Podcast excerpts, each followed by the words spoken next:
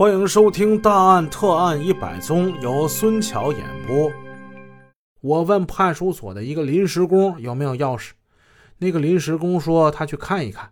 十几分钟之后，他就把钥匙给拿回来了，把门打开了，我就一个人进入了现场，在院子里把死者的衣服提起来放到大门下边，然后就回家了。当天晚上再没干什么。询问人问那然后呢？你当晚离开现场，在大门口碰到过谁呀？常小林是这么说的：“呃，就在北关派出所给我开门时，马朝辉的姑父，呃，就张毅跟派出所的人一起给我开的门，但他们都害怕，在大门口站着呢。”以上内容见于二零零六年三月十五日公安刑警侦查第八卷询问笔录，侦查员杨胜清、朱平，单位是。山西省公安厅临汾市公安局，询问地点是曲沃看守所。事实上，在门口站着的人一探头就能看见小院里常小林的一举一动。马家有人和派出所的人一同见证了常小林独自进入案发现场的情况，但当时并没有阻拦他，也没有人发现他从现场挪动或者提取过什么物证。至于当天晚上的天气，根据县公安局于十月三日出具的现场勘查笔录上记载，当天的天气情况是微风阴雨。综合分析判断，常小林那天去收院子里晾晒的衣服是确有其事的，并且事出有因，是例行公事。况且现场勘查完毕之后，血衣等物证已经被警方提取。并进行了登记。作为现场勘查人员的常小林是在登记表上签字的五位见证人之一。他不会傻到这个时候去帮着李家偷那件血衣。我认为有关常小林夜盗血衣的说法只是一个合理怀疑之后的合理想象。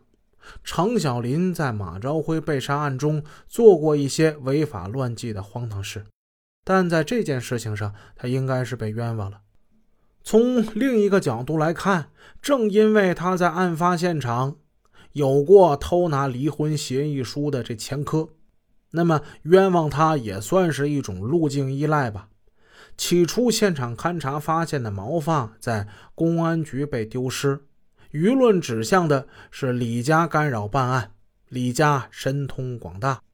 如今，马家通过行政系统的公权力，在左右案件侦破的力量，现在是后来居上，使得公安部门在没有掌握李慧、李文浩杀人的证据情况之下，匆忙之中第二次对二人采取了强制措施。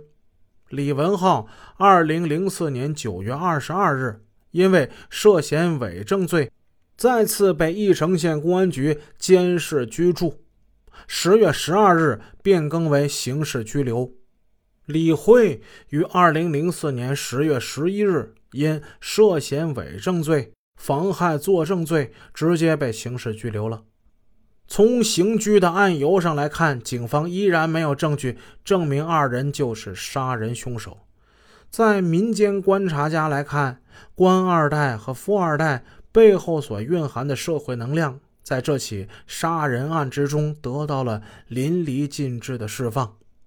此时要坐实李慧、李文浩的杀人事实，警方的当务之急就是要查明他们二人是否有作案时间。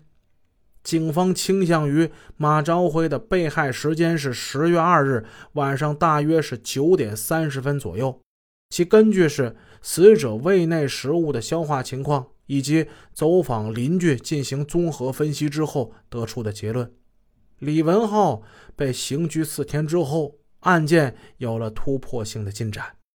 在二零零四年的十月十六日，在临汾市的曲沃看守所，李文浩在向市公安局的侦查员高娇生、张松清交代时说，案发当晚他和李慧在哥哥李文涛家吃饭。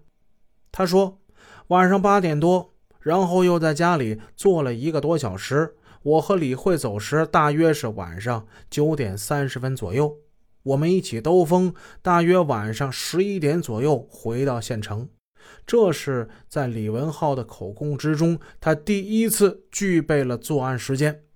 光有作案时间还是不够的，专案组呢趁热打铁，于二零零四年十一月一日专门邀请了山西省公安厅和太原市公安局的痕迹专家，专家一行三人，他们赶赴临汾进行了脚印样本检验。